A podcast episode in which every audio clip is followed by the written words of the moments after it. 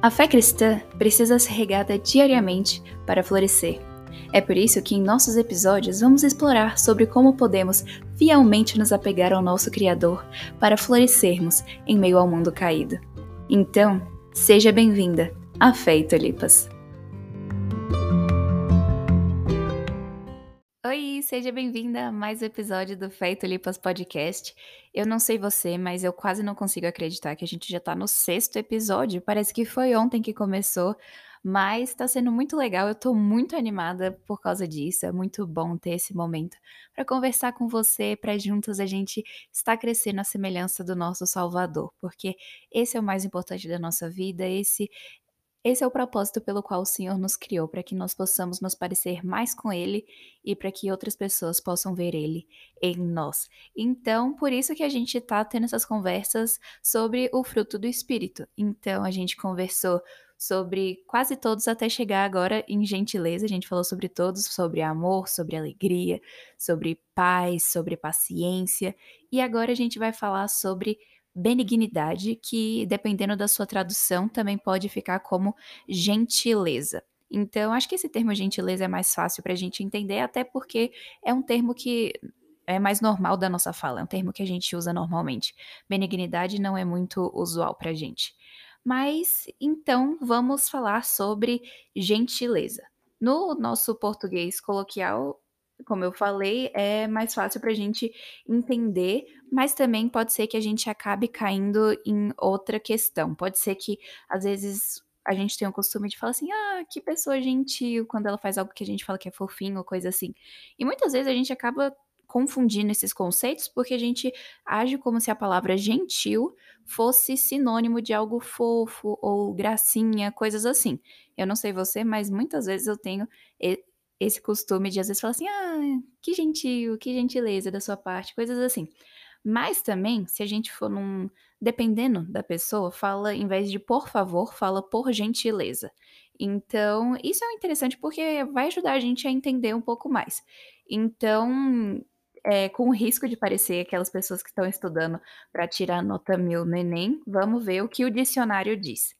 O dicionário de Cambridge define como a qualidade de ser generoso, prestativo e cuidadoso com outras pessoas, ou um ato que mostra essa qualidade. Então, é interessante que gentileza tem a questão da generosidade, de ser prestativo no sentido de ajudar outras pessoas e de ser cuidadoso. É interessante que isso vai ser importante para a gente mais para frente quando a gente estiver vindo aplicar um pouquinho mais essas questões para nossa vida. Então guarda esse conceito aí na sua mente. E quando a gente olha para esse conceito, para essa definição, igual a gente viu aqui, é natural a gente perceber que isso não nasce com o ser humano. A gente vê pessoas que têm um comportamento completamente oposto. E muitas vezes não é porque a pessoa foi corrompida pela sociedade ou porque é, a pessoa teve várias situações na vida que foi levando a isso. Na verdade, é porque nós já nascemos com essa inclinação de não ser gentil, de não ser generoso, prestativo e cuidadoso com outras pessoas. Nós já nascemos com isso, que biblicamente a gente pode dizer que é porque nós herdamos isso de Adão. Mas então é interessante que a Bíblia também traz mostrando isso. Em Romanos 3,12 diz o seguinte: Todos se extraviaram, a uma se fizeram inúteis. Não há quem faça o bem, não há um sequer.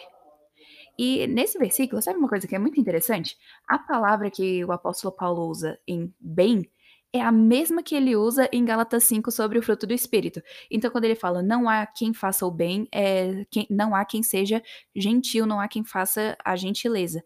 Então, isso daqui vai ajudar a gente a entender, porque naturalmente nós vamos contra isso. Por exemplo, você nunca precisou ensinar um neném a ser egoísta, invejoso, porque isso já é da natureza que a gente herdou de Adão, isso já vem enraizado em nós. E é por isso que a Bíblia nos mostra que, pela nossa vontade própria, por nós mesmos, a gente não vai fazer o bem nem a gentileza porque a gente só pode fazer isso quando a gente tem um coração que é marcado por aquele que é gentil. Só dessa forma nós conseguimos fazer a gentileza verdadeira. Então, trazendo esse conceito um pouco mais perto da gente, eu não sei se você percebeu, mas ficou bem na moda boné, camiseta, que fica escrito a frase Be kind. seja gentil em inglês. E é interessante que, em contrapartida a isso, literalmente oposto, tá bem na tendência a questão de, da nova e famosa cultura do cancelamento. Você já ouviu falar disso? Basicamente é quando celebridades ou um pastor conhecido, ou um cantor, ator ou qualquer pessoa famosa fala ou faz alguma coisa que entra na que vai contra a categoria de politicamente correto. E por causa disso, essa pessoa é cancelada. Ou seja, ela perde a reputação, ela perde a influência, perde oportunidades de emprego, todas essas coisas, ela é cancelada. E em alguns casos a gente pode ver que, de alguma forma, é legítimo quando a pessoa está numa sequência, num padrão de pecado, e ela se recusa a parar com aquilo, quando ela está fazendo algo que deliberadamente fere outras pessoas. Então, nesse caso, a gente pode dizer que seria de alguma forma legítimo. Mas o maior problema dessa, dessa cultura do cancelamento é porque não existe perdão, não existe segunda chance, não existe arrependimento. Nada dessas coisas. Se você errou, já era. É basicamente isso. Mas acontece que esse pensamento é mais perigoso ainda num contexto da igreja e de uma cultura cristã. Por quê? Porque esse não é o comportamento que Jesus tem para conosco e nem é o comportamento que Jesus nos ensinou, nem nos deu por exemplo. Não, o que eu estou dizendo aqui não é que nós devemos endossar o comportamento pecaminoso nem fala descuidada de ninguém, mas nós devemos ser perdoadores, devemos perdoar outras pessoas da mesma maneira que nós fomos perdoados. Então, se um de nós, se um dos nossos irmãos e irmãs cai, nós sim devemos ter o dever de repreender essa pessoa em amor, aconselhar, mas também perdoar, porque essa é a gentileza cristã. Porque essa gentileza que o Pai mostrou para nós, a de que mesmo quando nós éramos pecadores, Cristo morreu por nós. Não foi e também na nossa vida cristã não é simplesmente quando nós caímos em um pecado, Jesus não nos cancela e diz para você não tem mais chance, você perdeu tudo. Pelo contrário, nós recebemos uma segunda chance, nós recebemos o perdão para que nós possamos voltar a, na, nossa, na nossa caminhada de ser mais parecidos com Jesus. Nós não somos perdoados para continuar no pecado, porque se isso acontece é porque nós não entendemos o que é o perdão, mas nós somos perdoadas para evitar o pecado. Então, olha só como que a Bíblia nos mostra sobre essa gentileza do Pai para conosco. Em Efésios 2, versículo 4 a 7 diz assim: Mas Deus, sendo rico em misericórdia, por causa do grande amor com que nos amou, e estando nós mortos em nossos delitos, nos deu vida juntamente com Cristo. Pela graça sois salvos. E juntamente com Ele nos ressuscitou e nos fez assentar nos lugares celestiais em Cristo Jesus, para mostrar nos séculos vindouros a suprema riqueza de Sua graça em bondade para conosco em Cristo Jesus. Então, de novo, perceba esse termo bondade, que novamente é a mesma palavra de gentileza que a gente viu. Então, tá vendo como que a gentileza está nítida no sacrifício de Jesus? E por que isso? Porque a gente vê essa gentileza no sacrifício de Cristo, a gente vê essa gentileza no, no comportamento de Jesus. Por quê? Porque Jesus é gentil. Deixa eu te fazer uma pergunta. Se eu te perguntar agora, me defina, ou no caso, né, como é o coração de Jesus. Como que você definiria? Entenda que eu não estou perguntando quem é Jesus e nem como ele age. Eu estou perguntando qual é o coração de Jesus. Como é esse coração? O que motiva o Senhor Jesus? Uma pergunta difícil. Até pouco tempo atrás eu nunca tinha parado para pensar sobre esse assunto. Mas acontece que a gente não precisa ficar pensando muito, porque o próprio Senhor Jesus já nos deu uma resposta em Mateus 11, 29, que ele diz assim: Tomai sobre vós o meu jugo e aprendei de mim, que eu sou manso e humilde de coração, e encontrareis descanso para vossas almas. Olha que Jesus diz. Eu não, Jesus poderia ter falado várias coisas, mas ele diz: Eu sou manso e humilde de coração. E esse manso aqui também é sinônimo para gentil. Então, Jesus está dizendo: Eu sou gentil e humilde, calmo de coração. Então, já que essa gentileza está no centro do coração de Jesus, como que a gente pode ver isso no ministério terreno do Senhor Jesus?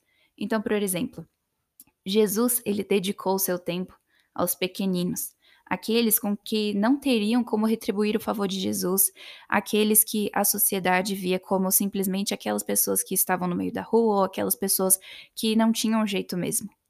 Mas o Senhor Jesus dedicou tempo a essas pessoas. Quando Jesus vê uma viúva que acabou de perder o seu filho, ele se compadece e ressuscita esse jovem. Quando Jesus vê a fé de uma mulher cananeia, ele cura a filha dela. Quando uma mulher que, pela lei judaica, seria impura, toca as vestes de Jesus pela fé, ele a chama de filha.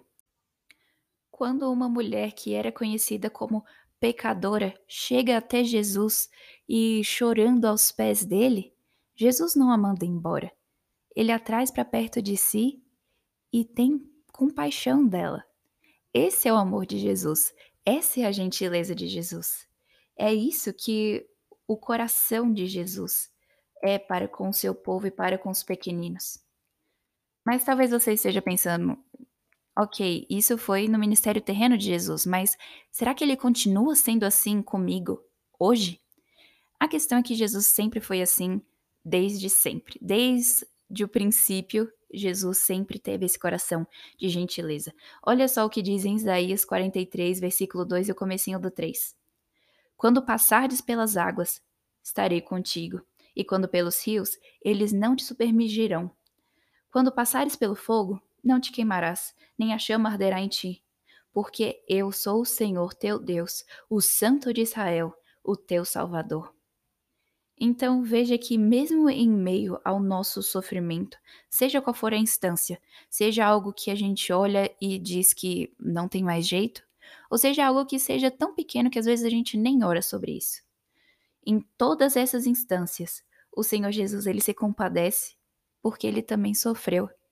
O Senhor Jesus ele pode entender e nos socorrer em meio às nossas tentações e aos nossos sofrimentos, porque ele passou por tudo isso também aqui. Então, sempre que você sofre, Jesus está atento e ele se compadece de você. Não porque você merece ou porque você está fazendo tudo certinho, mas porque ele é gentil. E isso é incrível. E a gente pode pensar, a partir de tudo isso, como que eu posso responder? Como que deve ser a minha atitude em relação ao Senhor Jesus em face de toda essa gentileza e esse amor que ele tem para comigo? O que eu posso fazer? Então, olha só que interessante que em 1 Pedro 3, versículo 3 e 4 diz assim, falando sobre as mulheres. O enfeite delas não seja o exterior, no frisado dos cabelos, no uso de joias de ouro, na compostura dos vestidos, mas o homem encoberto no coração, no incorruptível traje de um espírito manso e quieto, que é precioso diante de Deus. Então, esse texto, geralmente, dependendo da tradução, pode ficar um pouco mais difícil para a gente entender, porque está falando sobre mulheres, mas fala que seja o homem encoberto no coração. Aqui simplesmente está dizendo para nossa beleza não ser necessariamente a externa, mas a interna. Não significa que a gente não pode se arrumar, se, é, colocar uma maquiagem, coisas assim, mas significa que a gente não pode colocar nossa confiança nessas aparências externas, mas que a gente tem que focar e nutrir no, a nossa beleza interior. E ele define como que ela é, no incorruptível traje, ou seja, na incorruptível beleza de um espírito gentil, que também é a dependendo da tradução, e quieto, que é precioso diante de Deus. Então, como mulheres, nós somos chamadas a cultivar esse espírito gentil e quieto, ou também, dependendo da tradução, tranquilo. Então, como será que a gente pode, de forma prática, realmente falar, eu vou cultivar esse espírito gentil? Como que eu devo fazer isso? Então, lembrando que isso daqui não é simplesmente uma coisa que é simplesmente uma ação. Novamente, isso daqui é algo que é uma posição do seu coração. Você deve ter um coração gentil para que assim as suas atitudes se mostrem dessa forma. Então, muitas vezes a gente fala para as pessoas: "Ah, que gentil, ah, que gentileza sua". Mas a questão é, a gente tem que chegar no coração. Como é que a gente pode ter esse coração gentil para que isso se mostre em nós? Então, em primeiro ponto, a gente deve estudar sobre a vida do Senhor Jesus. Ele foi completamente gentil. Então, como que eu posso replicar isso na minha vida? O Senhor Jesus todos os dias mostra a maior gentileza para conosco. Mesmo quando a gente cai, ele nos levanta. Então, essa é uma certeza que nós temos. No Salmo 20 fala que os ímpios, eles caem e colapsam, mas nós nos levantamos e ficamos de, de pé. Não quer dizer que nós não, nunca vamos cair. Nós vamos, mas acontece que nós temos aquele que vai nos levantar, porque ele que é a nossa força porque, como Paulo coloca em Filipenses, na nossa fraqueza, a força do Senhor Jesus fica mais visível. Então, é por isso que nós podemos nos gloriar nas nossas fraquezas, para que sobre nós repouse o poder de Deus. Olha como isso é poderoso em nós, porque quando a gente entende que a nossa fraqueza não é algo que a gente deve ter vergonha dela, mas algo que a gente deve ver e simplesmente submetê-la ao Senhor Jesus, porque nós realmente nós não sabemos o que fazer com a nossa fraqueza, mas o Senhor Jesus sabe. E é quando a gente vê a, o nosso nível tão baixo de força e de habilidade em nós mesmas que nós podemos olhar para cima e ver como que o Senhor Jesus é forte, é poderoso, é grande. Então a partir disso a gente vê e diz: Senhor Jesus, eu por mim mesma, como já dizia em Romanos e também diz em Salmos, ninguém, não existe ninguém que faça o bem. Mas porque o Senhor Jesus viveu a vida mostrando o maior bem possível. Mas porque o Senhor Jesus conseguiu viver essa vida perfeita e no sacrifício dele, ele tomou sobre si os nossos pecados, as nossas iniquidades, agora toda essa perfeição que Jesus viveu e tudo aquilo que Jesus é, vai receber por merecimento, nós vamos receber por graça. Olha como isso é lindo, como que isso nos motiva a mostrar misericórdia e gentileza a outras pessoas. Tem uma parábola que o Senhor Jesus nos contou que é sobre um rei que foi a um de seus devedores e pediu que ele pagasse o que lhe devia. E aquele homem chega ao rei e diz: Eu não tenho como pagar, me dê mais tempo que eu vou conseguir. E aquele homem pediu por misericórdia e o rei concedeu. Mas quando ele saiu dali, ele viu uma das pessoas que deviam a ele e ele simplesmente prendeu aquele homem, dizendo: Você vai ficar aí até me pagar o que deve. Mas quando o rei fica sabendo daquilo, ele que coloca aquele homem na prisão, o que ele tinha perdoado a dívida. Então, quando a gente para para analisar que como o rei no final dessa parábola diz: Eu mostrei misericórdia para você, você deveria ter mostrado para com seu para com quem devia para você também. Essa deve ser a nossa resposta. Quando nós recebemos misericórdia, nós devemos continuar estendendo essa misericórdia para outras. Quando nós recebemos a gentileza de Jesus, nós devemos continuar reproduzindo essa gentileza para outras pessoas, porque senão isso mostra que nós não entendemos o sacrifício, nem a misericórdia, nem a gentileza do Senhor Jesus. Então, mesmo que às vezes você diga, aquela pessoa não merece a minha misericórdia, aquela pessoa não merece a minha gentileza. Mas a questão é que você não vai olhar para a pessoa, não olha para aquela se aquela pessoa merece ou não. Olha para Cristo. Você, no final das contas, todas as coisas que você faz são para o Senhor Jesus. Então, se você não agiu com misericórdia para com alguém, você não está agindo com misericórdia para uma criatura do Senhor. Então a gente precisa analisar que o Senhor Jesus foi misericórdia para misericordioso para conosco. Então nós não devemos olhar se a pessoa merece ou não, devemos olhar para Cristo e dizer: o Senhor Jesus merece toda a honra, toda a glória. O mínimo que eu posso fazer é ser misericordioso com aquela pessoa. Então, a partir daí, nós encontramos força, não em nós, não na outra pessoa, mas em Jesus, para exercermos essa misericórdia. E isso muda bastante a nossa mentalidade, porque a partir do momento que a gente entende essa gentileza, a gente pode cultivar, como Pedro coloca, esse espírito manso, esse espírito gentil. Então, nós somos chamadas a ser generosas, a dar a quem pedir, seja tempo, esforço, dinheiro, qualquer recurso que você tenha, você é chamada a compartilhar. Lembra que a gente viu na definição que ser gentil também tem a questão de ser generosa? Então, você é generosa? Você tira tempo para ouvir as suas irmãs ou só você fala? Você aconselha outras pessoas ou diz que simplesmente não tem a capacidade profissional para fazer isso? Você é mentora ou está disposta a ser mentora de alguém? Ou você diz que não tem tempo? A gente precisa prestar atenção a isso, porque a nossa generosidade é andar uma milha a mais e a dar a quem nos pede, como o Senhor Jesus nos ensinou. Também na nossa definição que a gente viu, fala sobre a questão de ser prestativa. Muitas vezes a gente fica chateada porque as nossas amigas não mandam mensagem, ou não, não percebem que a gente está mais triste, ou que a gente está mal em um dia. Mas você faz isso, você manda mensagem para suas amigas perguntando como que elas estão, como elas estão espiritualmente, ou você simplesmente requer isso delas, mas também não se importa em estender isso para elas. Você ora por oportunidades para ajudar outras pessoas? Essa também tem uma questão de ser prestativa. Jesus tinha um coração que era completamente servil. Isso significa que ele não queria sempre que as pessoas estivessem atentas às necessidades dele, mas que ele estava atento às necessidades dos outros. E como o apóstolo Paulo depois coloca pra gente, estar colocando uns aos outros como superior aos outros. Estar como se fosse uma competição para ver quem honra mais o outro. É isso que a gente deve fazer dentro da igreja. Você está honrando as suas irmãs, as suas amigas, as pessoas que estão próximas a você?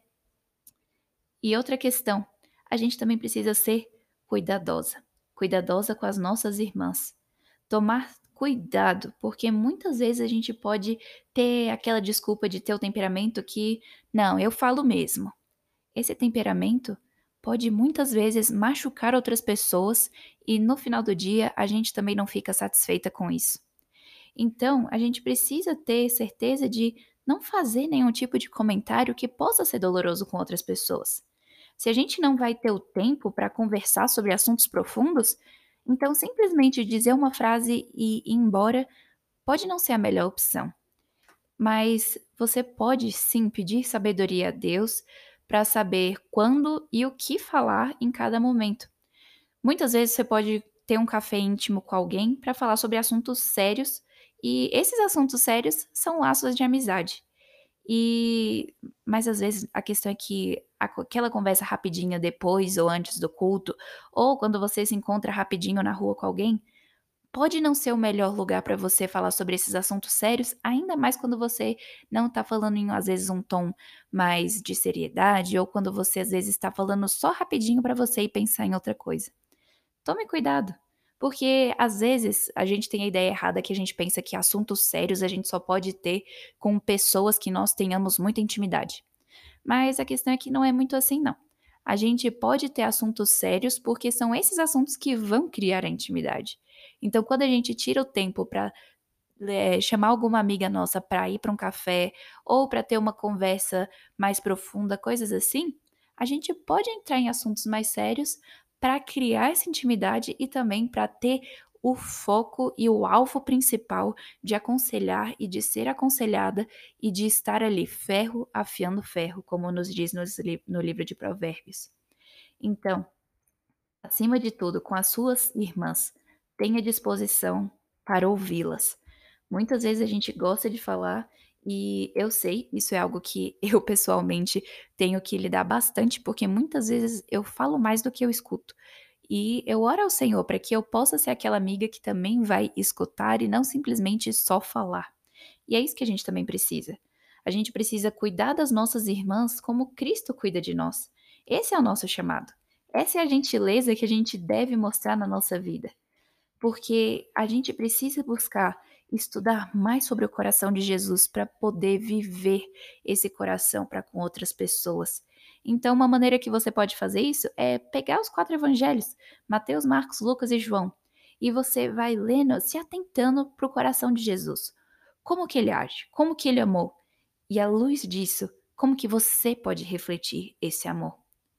Eu não sei você, mas para mim esse episódio foi muito desafiador, me deu muita coisa para pensar. E à medida que a gente, eu pessoalmente, vou me atentando ao coração de Jesus, eu vejo grande falha da minha parte em conseguir reproduzir e espelhar esse amor e essa gentileza para outras pessoas. Mas eu também vejo que o Senhor Deus, ele tem uma grande disposição em me ensinar.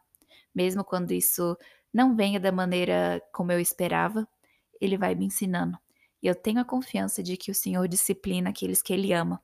Então, por causa disso, eu posso ver que até na disciplina, o Senhor Jesus, ele tem um coração que é completamente gentil.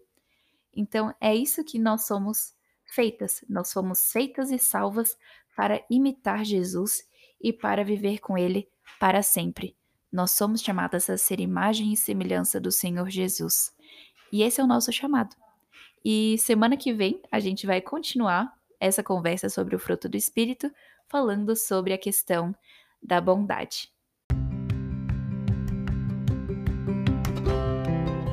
Obrigada por ter escutado esse episódio do podcast Fé e Tulipas. Por isso, compartilhe com as suas amigas para que vocês estejam crescendo juntas no conhecimento do nosso Senhor. Você também encontra Fé e Tulipas no YouTube e Instagram.